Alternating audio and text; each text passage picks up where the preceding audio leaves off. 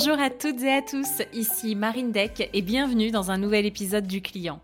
Ce podcast est dédié au cœur de nos entreprises, nos clients.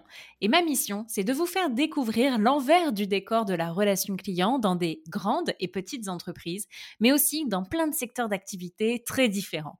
L'objectif pour vous, c'est d'identifier au travers de ces épisodes des astuces, des idées, des réponses à vos enjeux du moment afin d'améliorer votre relation client. Pour celles et ceux qui ne me connaissent pas encore, je suis Marine Deck, entrepreneur. Depuis deux ans, j'anime ce podcast, ce qui m'a amené à devenir conférencière, mais aussi à créer la boîte à outils du client, qui la première plateforme pédagogique dédiée à l'expérience client. Si d'ailleurs vous avez besoin d'un coup de boost de toutes les astuces et retours d'expérience récoltés sur ce podcast ou encore de templates, je vous mets le lien dans le descriptif de l'épisode vers cette fameuse boîte à outils du client qui va pouvoir devenir votre meilleur ami sur l'année à venir. Et maintenant, si vous êtes prêt à booster votre business et à donner du sens à vos journées en étant centré client, c'est parti pour un nouvel épisode. Très bonne écoute. Bonjour à toutes et à tous. Bon alors aujourd'hui, je suis avec Tom. Tom, bienvenue sur le podcast. Salut Marine, un plaisir et un honneur d'être avec toi. Bah écoute, plaisir partagé et honneur partagé. Donc, tu t'appelles, on va faire la petite présentation euh, très euh, carte d'identité. Allons-y. tu t'appelles Tom Palmieri Rambo, tu es le directeur marketing et communication de la maison Philippe Conticini. Donc on a décidé de le dire à l'italienne, on va dire. Et c'est parfait. De Jeffrey Kine. Exactement, je l'aurais pas mieux résumé moi-même. Ça doit être un sacré challenge quand même de gérer deux personnalités pareilles. Alors, euh, le challenge des personnalités, euh, oui, mais surtout le challenge de ces jeunes entreprises, parce que mine de rien, en fait, les deux sont très jeunes. Mmh euh, Philippe Conticini, forcément, pour ceux qui aiment la pâtisserie, ça a une forte résonance, mais la maison Philippe Conticini, elle, ne date que de fin 2018. et quant à Jeffrey Cagne, ça ne date que de septembre 2021, dans la mesure où avant, il était chef exécutif chez Storer. Euh, qui, est une, très bonne enseigne, très grande enseigne à Paris, très connue. Euh, donc euh, forcément, voilà, le challenge se situe plus dans le développement de ces deux entreprises qui sont jeunes et, tout ce qui s'ensuit, tout ce qu'il y a à faire, tout ce qu'il y a à entreprendre. que dans les personnalités, dans la mesure où très honnêtement, c'est des personnalités qui sont quand même assez faciles à vivre. Voilà. En fait, je pense que le plus gros challenge pour toi, ça doit être de gérer des marques qui sont entièrement personnifiées, au-delà du fait qu'elles soient récentes. Enfin, franchement, waouh, quoi. Exactement, euh, exactement. C'est-à-dire que la personnalité des, deux chefs euh, en, eux-mêmes, en elles-mêmes, n'est pas difficile à gérer. C'est des gens qui sont extrêmement faciles à gérer. Et j'ai la chance d'être tombé, euh, même si c'est pas un hasard hein, évidemment, parce qu'il se trouve que le président qui s'est associé à Philippe Conticini, qui s'appelle Yoav Peretz, s'est également associé à, Jeffrey Kine. C'est un peu l'histoire en, back-office de, comment se sont ficelées les choses. donc c'est pas du tout un hasard. Évidemment, le, le, match qui a été fait entre le président et ces deux personnes était aussi issu de leur personnalité. Donc on savait que c'était des personnalités qui étaient faciles à gérer. Mais ce qui est difficile, c'est plutôt effectivement euh, de gérer des marques qui sont personnifiées, dans la mesure où euh, tout le marketing et la communication qui s'en suivent euh, doivent être à l'image de ces deux chefs, à l'image de leur personnalité. Et on a évidemment des personnalités qui sont plurielles, qui sont complexes. et ça, c'est quelque chose sur lequel nous, on doit être en phase derrière dans la manière dont on va créer et générer la communication, effectivement. Très clair. Et pardon. Et justement, quand on parle de haute pâtisserie, quel type d'expérience on associe à la haute pâtisserie? Alors, je serais tenté de te résumer la chose euh, d'un mot, euh, mot qui est très cher à Philippe Conticini, euh, c'est l'émotion. C'est-à-dire que la recherche perpétuelle de l'émotion à travers la pâtisserie, à travers les textures, les saveurs, etc., c'est à mon sens ce qui doit décrire le travail d'un pâtissier qui travaille dans le domaine de la haute pâtisserie et donc des produits qui, qui délivre au quotidien. Alors forcément, l'émotion c'est une quête perpétuelle, c'est pas quelque chose qu'on atteint constamment, on n'est pas, on n'arrive pas à toucher nécessairement euh, tous les clients qui peuvent franchir le pas de notre porte, mais c'est l'objectif. Et euh, à mon sens, c'est un petit peu ce, supplément d'âme euh, qui fait la différence entre, entre guillemets, le monde de la haute pâtisserie qui est dirigé par des grands chefs avec de, longues expériences et une pâtisserie peut-être plus traditionnelle, entre guillemets, de, de, quartier. Voilà. Ça fait combien de temps que tu as ce poste-là? Ça fait maintenant euh, trois ans que j'occupe ces fonctions. Euh, auparavant, j'étais, euh, je travaillais dans l'immobilier, chose qui n'a strictement rien à voir, mais qui est tout aussi passionnant. ça m'a permis d'avoir des challenges qui étaient très différents dans la mesure où là, on travaillait sur des sur des produits entre guillemets qui étaient un petit peu plus dénués d'émotion, d'émotionnalité, de leviers sur lesquels on pouvait travailler en termes d'émotion. et donc ça a été très intéressant aussi parce que là, forcément, on est obligé de travailler sur des choses beaucoup plus concrètes. et là, c'est vrai que là, j'ai fait une bascule complète. Euh, encore une fois, grâce à la même personne qui s'appelle Yoav Perez, qui est mon président, euh, que je suis maintenant depuis huit ans euh, dans ces différents projets, qui s'est associé à Philippe Conticini et qui m'a demandé de, de venir l'épauler sur tous les aspects marketing et communication. Voilà. Et alors, quelle, quelle, quelle place prend la relation client dans tes fonctions aujourd'hui? Écoute, j'ai envie de te dire, elle est absolument essentielle et centrale euh, pour plusieurs raisons. C'est que, hum, comme on en avait euh, très rapidement échangé tous les deux en off, euh, en téléphone, en, amont, exactement, on est sur un positionnement d'entreprise entre guillemets un petit peu bâtard, c'est-à-dire à cheval entre différents secteurs et qui implique forcément différents leviers, différentes utilisations de, de, la relation client et de la manière dont on doit l'envisager. on est, quoi les secteurs? On est, on est sur le luxe, évidemment, puisqu'on parle de mmh haute pâtisserie et que quand on paye euh, de 7 à, on va dire, 12 ou 13 euros le gâteau euh, individuel, euh, mmh. on parle de luxe. Tout le monde ne peut pas se le payer ou quand il se le paye, forcément, c'est quand même quelque chose qui doit être, qui doit être sublime, un instant sublime, un instant un peu suspendu. donc on est sur le luxe. Et de l'autre côté, on est aussi sur l'artisanat, évidemment, parce qu'on reste des artisans, on reste des gens qui fabriquent quotidiennement les gâteaux dans un laboratoire de production, qui sont fabriqués par des pâtissiers. Euh, et donc ce positionnement un petit peu double euh, rend euh, la relation client d'autant plus importante. Parce qu'évidemment, la relation client, c'est central dans le luxe. Ça, je pense que j'ai pas besoin de, l'expliquer mmh outre mesure. quiconque se penche un petit peu sur une boutique de luxe ou se balade dans une boutique de luxe comme Hermès ou Dior, par exemple, se rendra bien compte que la relation client, elle est essentielle, elle est au cœur de toute la conception de ces boutiques et la formation des équipes de vente, etc. Et l'artisanat aussi euh, repose énormément sur la relation client, parce que quand on est artisan, on est commerçant, euh, j'ai envie de dire, de quartier, euh, parce que nos boutiques sont implantées dans des quartiers, elles ont une vie de quartier, et donc ça implique une connaissance extrême de, ces, de cette clientèle de quartier, ça implique un relationnel très important. Et c'est ce qui fait, entre guillemets, que la relation client, pour nous, elle est absolument centrale dans ce positionnement un petit peu double euh, de, notre métier, c'est-à-dire le luxe et en même temps euh, l'artisanat. Mmh. je comprends. Et alors, quelle directive ou quelle consigne, en tout cas, vous donnez aux équipes? Comment est-ce que ça se passe aujourd'hui en boutique? Alors, en boutique, euh, nous, on forme nos, équipes de vente euh, à ce genre de choses, c'est-à-dire qu'elles ont euh, évidemment une, formation en, début d'année ou quand elles arrivent dans, quand elles intègrent nos équipes, que ce soit par moi ou ma directrice des ventes ou bien les deux, souvent en même temps.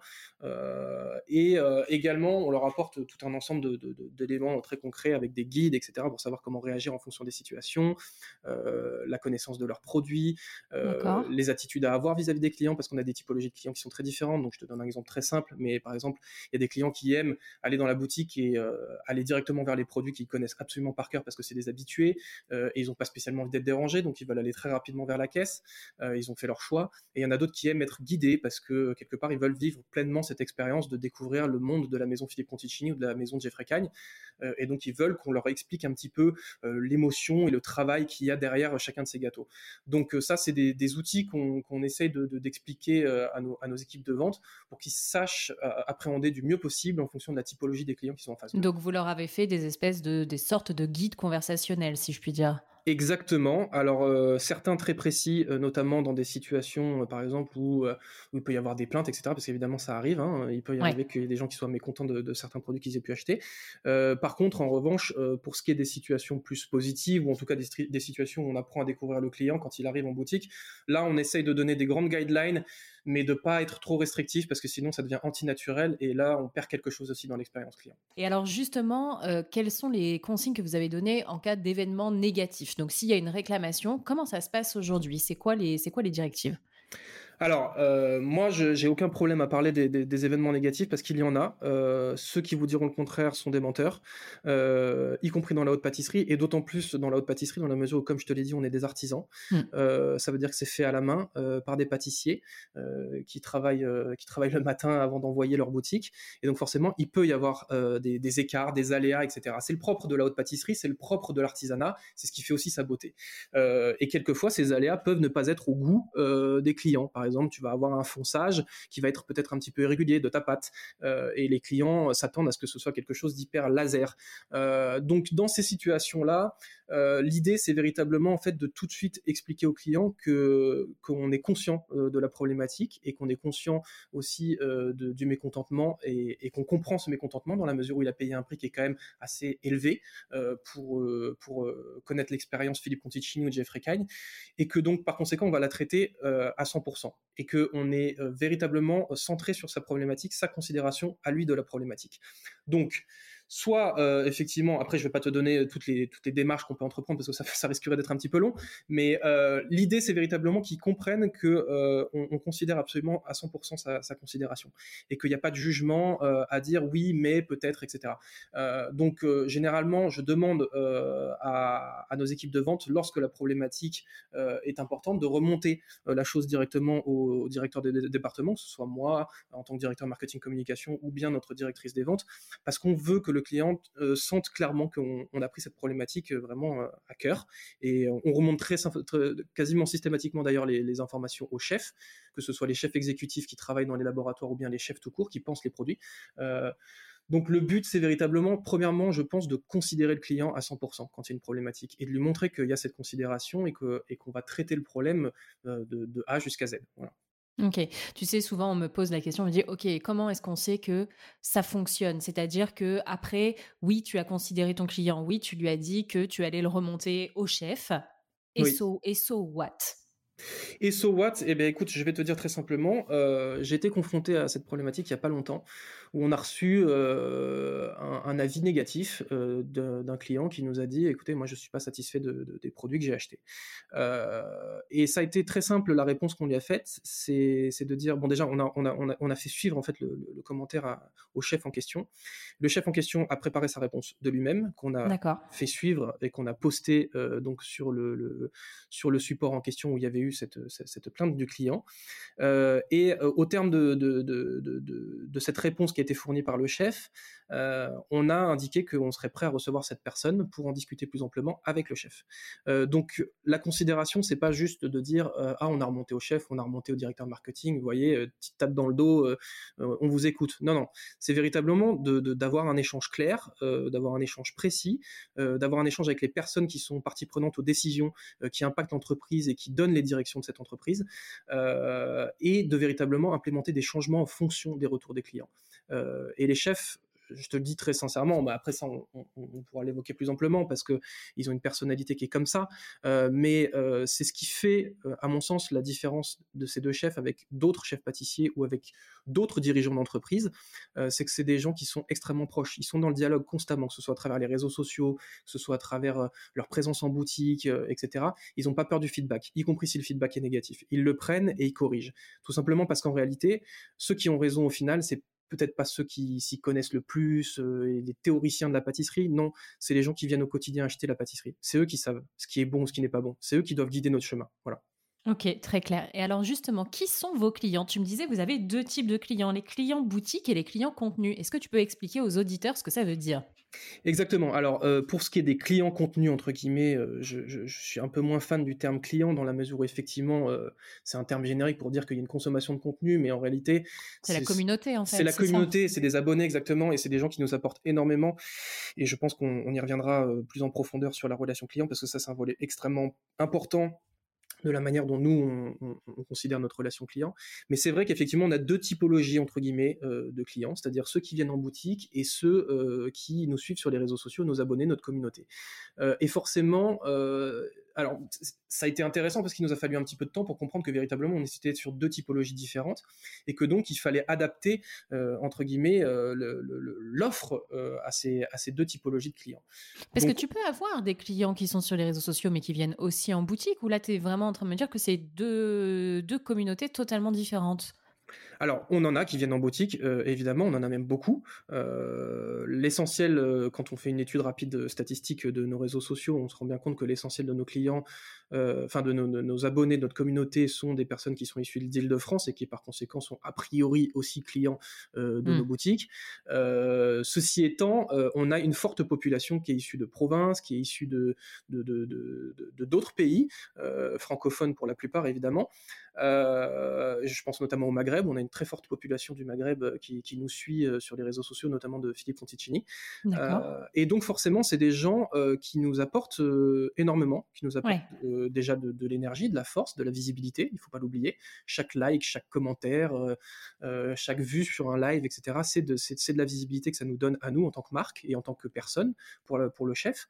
et c'est des personnes aussi qui nous donnent des feedbacks, des feedbacks qui sont très importants. sur la entre guillemets la, première barrière à l'achat, à savoir la vision du produit. Euh, parce que quand on, est euh, un abonné ou un follower, la première chose qu'on voit, c'est le produit en image.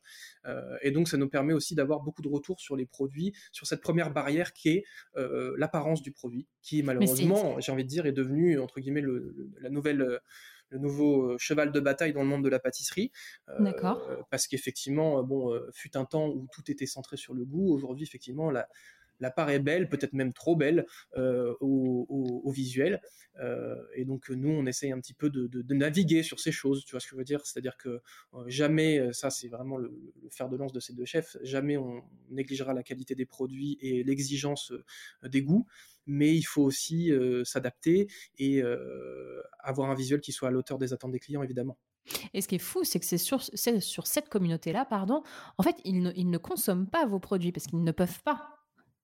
Exactement, parce qu'ils sont à une distance qui est Donc ils te font, euh, ouais, ils te font un feedback sur les visuels, alors même qu'ils n'ont jamais goûté, euh, goûté le produit. C'est dingue, je trouve. Exactement, mais c'est en même temps très intéressant et pertinent, parce que comme je te l'ai dit, euh, même si tu es un client qui vient en boutique, le premier élément qui va t'interpeller, c'est la vue. Mmh. évidemment. Tu vas regarder le produit et voir si tu le trouves appealing, comme on dit en anglais. donc forcément, ça nous donne un, bon feedback aussi, de savoir si véritablement ce qui va se produire en boutique sera du, même, de la même veine, entre guillemets, que ce qui se passe sur les réseaux sociaux. Donc très honnêtement, ça c'est un feedback qui est très intéressant, mais c'est pas le seul. Hein. Il y en a des nombreux des feedbacks et des, des enseignements qu'on apprend grâce aux réseaux sociaux. C'est pour ça que pour moi, la relation client aujourd'hui, c'est devenu un dialogue et plus un monologue, notamment par l'importance des réseaux sociaux et l'importance des populations euh, de, notre, notre, communauté, euh, nos abonnés qui nous suivent.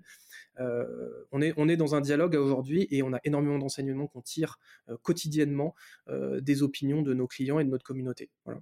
Est-ce que tu peux nous donner quelques exemples, s'il te plaît? Avec grand plaisir. Euh, je te donne un exemple très simple. On a fait ce qu'on appelle avec le chef Philippe Conticini le Conticini Tour, c'est-à-dire que pour démocratiser un petit peu les, les masterclass de haute pâtisserie, le chef a décidé de se rendre en province pour ceux qui ne pouvaient pas nécessairement se déplacer à Paris, euh, et pour euh, éviter de se tromper, tout simplement, en tant qu'entreprise, et être sûr qu'on va là où les gens veulent qu'on soit. on a fait des sondages et on a passé en revue des dizaines et des dizaines de villes via des stories euh, avec des sondages et les gens nous ont répondu, ce qui nous a permis d'affiner un petit peu ce fameux Conticini Tour et nous rendre là où les gens le, souhaitaient. Donc euh, tu vois que c'est à ce moment-là la relation client est clairement dans le dialogue, c'est-à-dire que on, vient vers les gens parce que les gens veulent nous voir, donc euh, on satisfait cette demande mmh client, mais de l'autre côté, nous en tant qu'entreprise, le client nous garantit d'éviter de nous tromper et donc quelque part nous permet de sécuriser les démarches qu'on peut entreprendre. Donc c'est là que la relation client prend toute sa valeur ajoutée à mon sens, c'est dans ce dialogue. Ok, très clair. Et quels outils tu utilises aujourd'hui pour gérer ta relation client sur les réseaux sociaux? Alors, ce qu'on utilise sur euh, nos réseaux sociaux, je ne vais, pas te faire une liste euh, exhaustive du nombre d'indicateurs qu'on surveille, etc. Euh, mais évidemment, c'est avant tout des éléments statistiques et surtout, je vais te dire, c'est comment dire l'œil attentif tant de nos chargés de communication respectifs dans chaque maison que l'œil attentif des chefs. Parce que j'ai envie de te dire que le meilleur outil qu'on a aujourd'hui pour correctement monitorer ce qui se passe dans nos boutiques, dans la relation client avec nos boutiques, mais également avec notre communauté, c'est nos deux chefs tout simplement parce que c'est des gens qui sont extrêmement investis dans leurs réseaux sociaux, euh, qui répondent à énormément de commentaires, qui répondent aux messages privés, etc. Nous, euh, les chargés de communication ont plutôt tendance à préparer le terrain, euh, c'est-à-dire on a un calendrier de postes qu'on doit respecter en tant qu'entreprise, parce qu'évidemment il y a la vie d'entreprise et les sorties produits, et après les chefs, eux, rédigent les choses, etc. donc ils sont complètement 100% impliqués dans leurs réseaux sociaux et aussi dans, dans, dans, ces réponses, dans ces échanges, dans ces dialogues. donc pour moi, je serais tenté de te répondre, le meilleur outil qu'on a aujourd'hui pour monitorer nos réseaux sociaux, c'est les chefs en eux-mêmes et leur euh, capacité à sentir leur communauté qui commence à connaître euh, absolument sur le bout des doigts maintenant. D'accord, donc ça veut dire que si j'envoie un DM à Philippe Conticini pour lui faire un retour euh, sur un de mes précédents achats, il y a une forte probabilité que ce soit lui qui me réponde personnellement? Exactement. Exactement. Je t'invite à faire l'essai si tu veux. tu verras bien. Attends, attends, Je vais voir tout de suite. non, mais attends, mais parce qu'il a quand même beaucoup de monde, 717 k non, mais alors après, euh, quand je te dis ça, évidemment, je vais pas t'expliquer toutes les implications techniques, mais ce que je veux dire, c'est quand on voit un message et que t'es pas suivi par le compte, en l'occurrence, euh, tu tomberas dans une séquence, euh, enfin une section des messages privés qui fera que notre chargé de communication sera obligé d'abord de les ouvrir et de constater ce que, ce que tu as dit et écrit pour ensuite le renvoyer au chef Philippe Conticini qui te répondra. Donc voilà un petit peu la, démarche. Mais c'est intéressant, c'est intéressant du coup de voir quel est le processus. On segmente en fait, c'est-à-dire que hmm. tu as des messages privés, par exemple dans un inbox Instagram, tu vas avoir général, principal comme, comme rubrique et tu vas avoir une autre rubrique qui, qui, concentre voilà toutes les demandes. Euh, donc euh, en l'occurrence pour ce qui est de la boîte principale, c'est là où on concentre toutes les tous les inbox des gens qui sont en rapport direct, qui sont des amis intimes, qui sont des journalistes avec qui on collabore régulièrement, mhm. etc. Euh, et là, le chef y répond immédiatement. Dans la partie principale, ça va être plutôt les messages qui ont été traités par la chargée de communication quand on a des problématiques de produits, quand il faut traiter un atelier, une demande d'atelier ou ce genre de choses.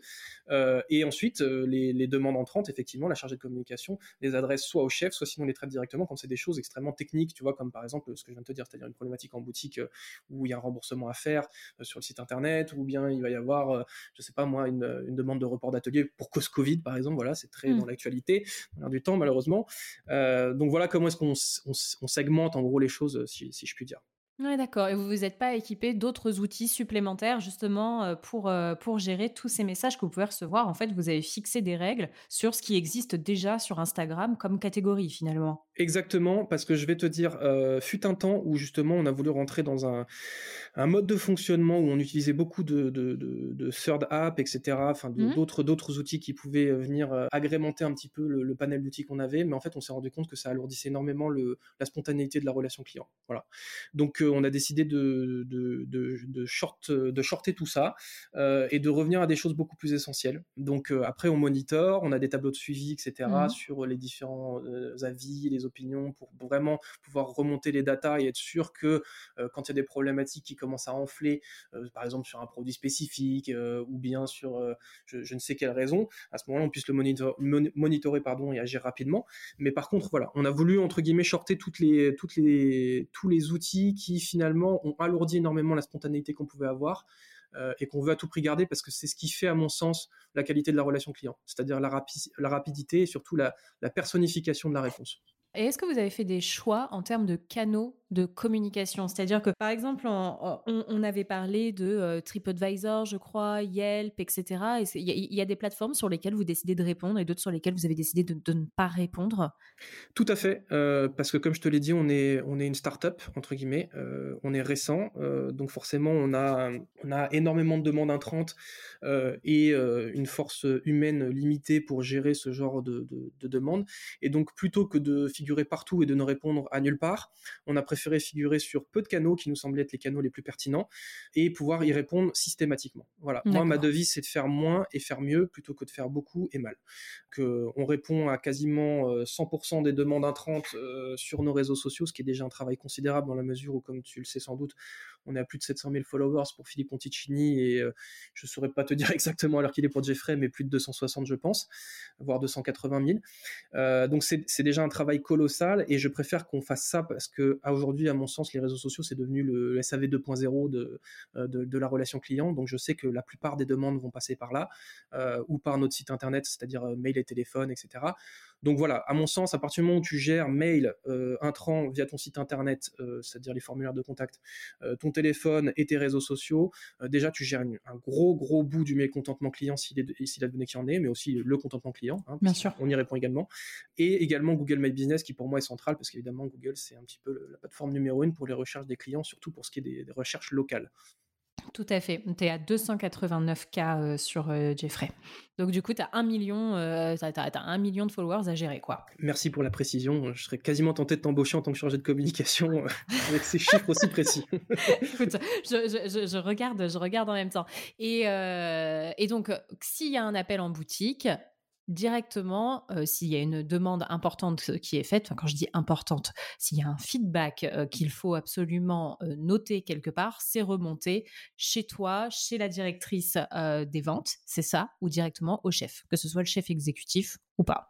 Exactement. Si c'est une problématique de produit, même quand c'est des choses qui, parce qu'évidemment on est dans l'ordre de l'émotion.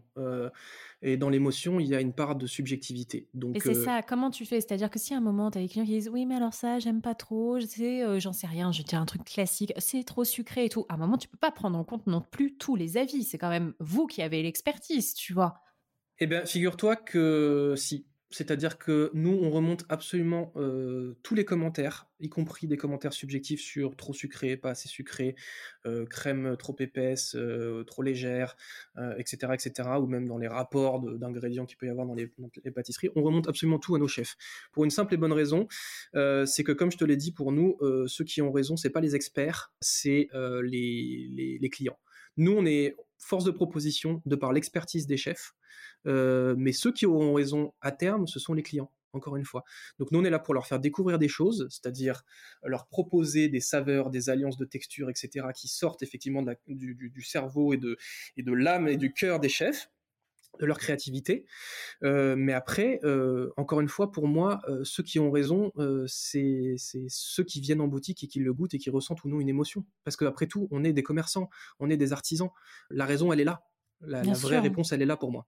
Oui, mais tu vas pas faire une variante par client en fonction de ce lui. Enfin voilà, tu, Fais des, tu, fais, tu, fais, tu fais des grandes masses et en tout cas, si à un moment tu détectes que euh, sur, euh, sur la part des ventes du produit A, euh, tu as eu 10% de retour qui concerne le fait que ce soit trop sucré, peut-être qu'à un moment tu vas prendre en compte effectivement ce, ce, feedback. Donc tu fais des masses pour adapter tes produits.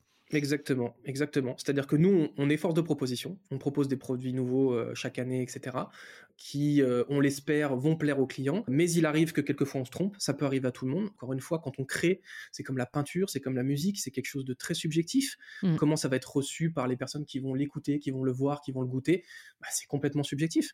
Et donc après, voilà, pour moi, euh, la création, c'est les chefs. La raison, c'est-à-dire le, mot final, c'est nos clientèles. Et comme tu le dis très justement, on fait simplement un rapport de masse en fonction des, feedbacks clients et on sait si ça plaît ou pas. Euh, de toute façon, tu le vois très rapidement dans tes chiffres d'affaires de boutique, tu le vois très rapidement dans tes feedbacks euh, sur tes réseaux sociaux. donc ça, c'est quelque chose qui va quand même assez vite. C'est très intéressant que tu fasses ce parallèle, je trouve, avec la musique, la peinture. J'écoutais un podcast pendant les, pendant les fêtes sur la route, justement sur, sur des artistes. Et ce qui m'a un peu interloqué, je t'avoue, c'est que en fait, ils disent que eux n'en ont strictement rien à faire. Enfin, l'histoire que moi j'ai écoutée n'en avait strictement rien à faire des clients. En fait, quand ils peignent, quand ils produisent une œuvre, ils le font pour eux parce que eux ressentent des émotions très particulières à ce moment-là. Après, c'est est-ce que ça va parler aux clients ou pas?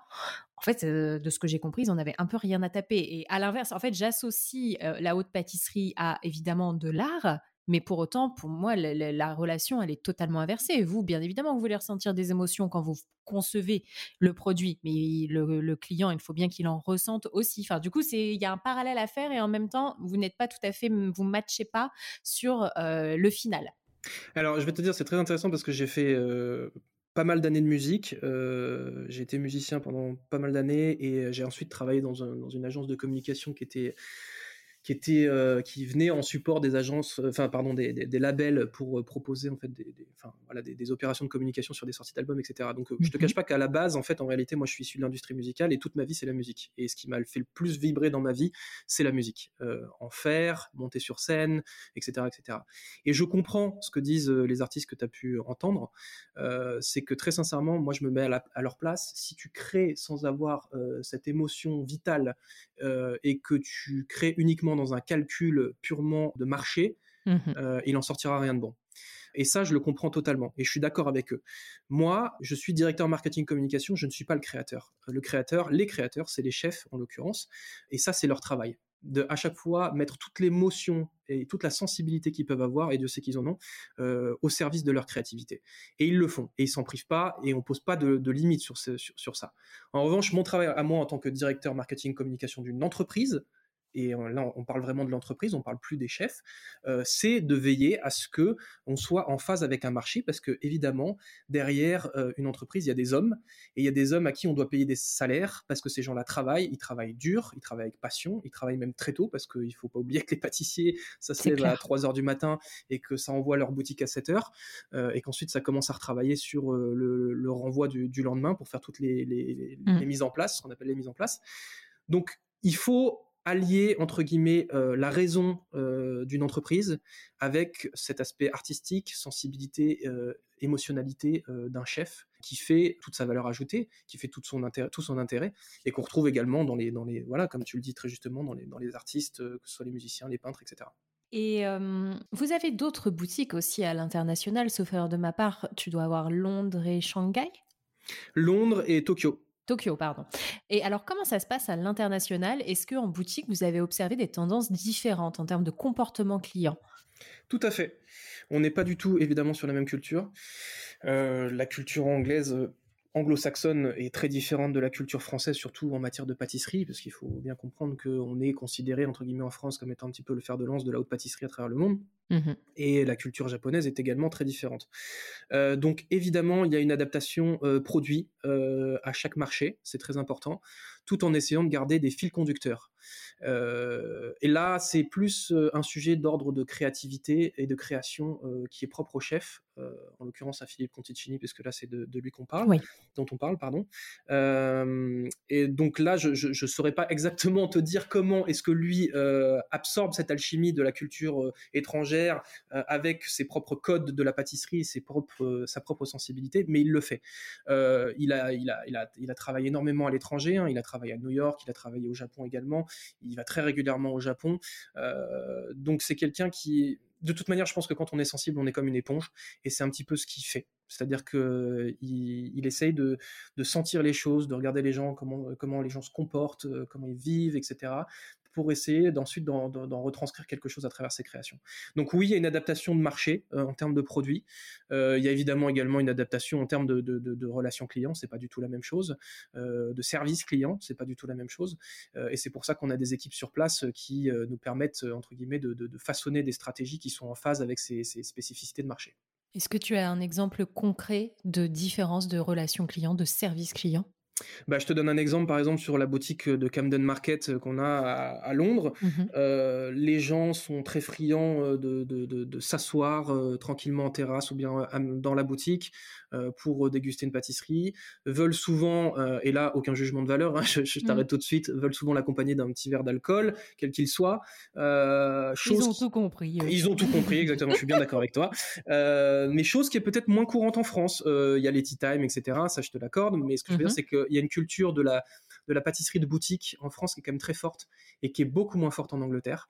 Euh, les gens s'attendent à un service assis, les gens s'attendent à un service euh, au sens large du terme, euh, chose que nous n'avons pas en France, c'est-à-dire enfin qu'on a, mais qui est une autre offre. Voilà.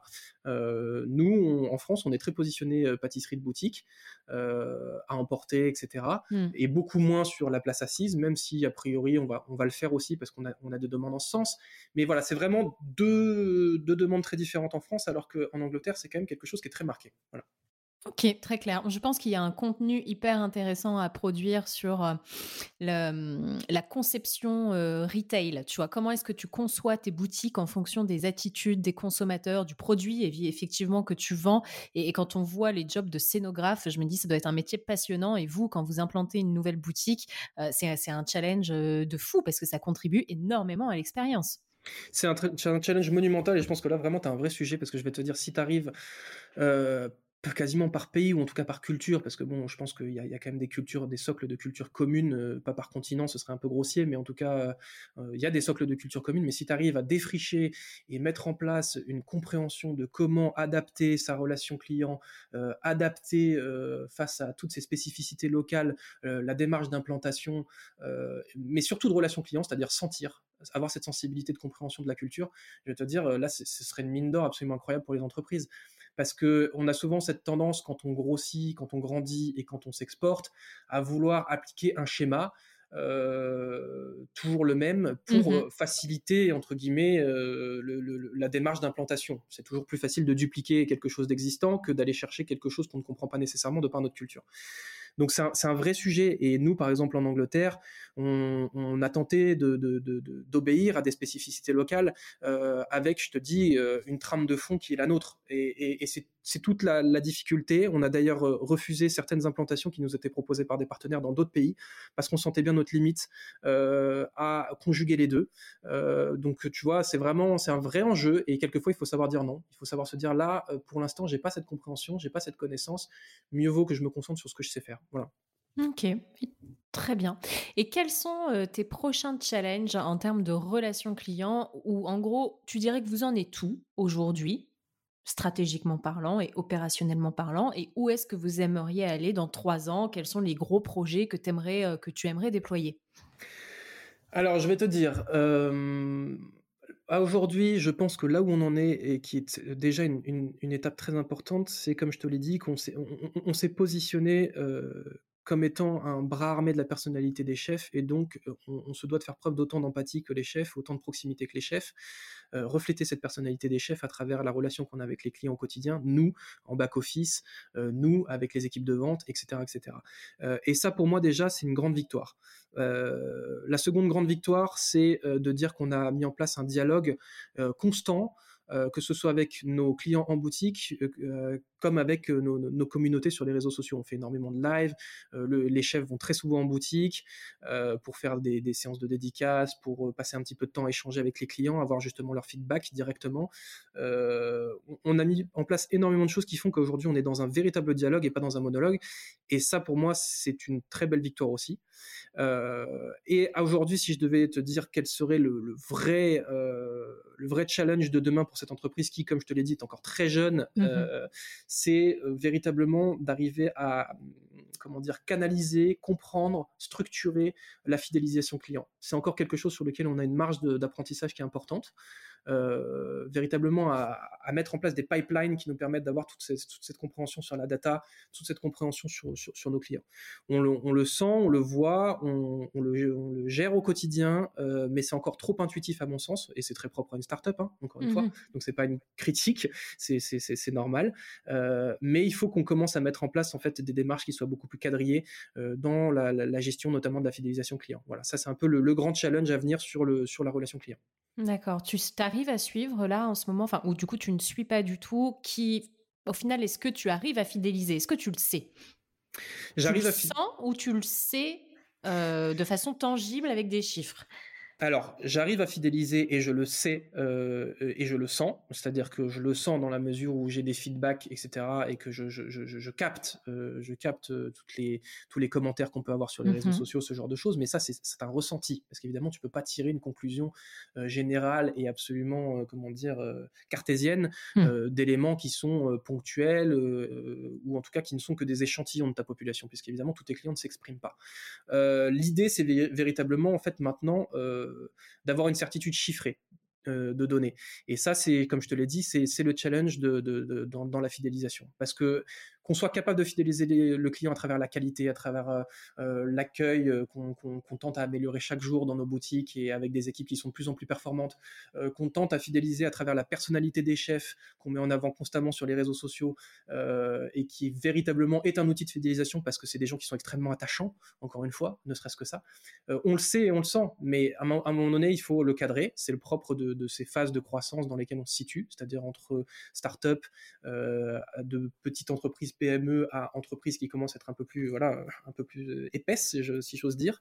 Et donc là, voilà, c'est ce genre de challenge de, phase de croissance, tu vois, de, de moment de transition dans, une croissance d'entreprise, qui est, très intéressant, mais effectivement qu'il faut véritablement structurer maintenant. Mmh. Très bien. Et alors, j'aimerais qu'on parle d'un autre point, euh, qu'on parle des, collaborateurs. Je sais que sur le podcast, je parle beaucoup des clients, mais c'est important aussi de parler des collaborateurs. Tom, est-ce que tu pourrais euh, répéter, si tu t'en souviens, ce que tu m'as dit, que tu avais dit au dernier séminaire de euh, fin d'année, sauf erreur de ma part Qu'est-ce que tu as dit aux équipes? Est-ce que tu t'en souviens? Alors oui, je m'en souviens, effectivement, je m'en souviens parce que ça date d'il n'y a pas si longtemps que ça. Écoute, en fait, euh,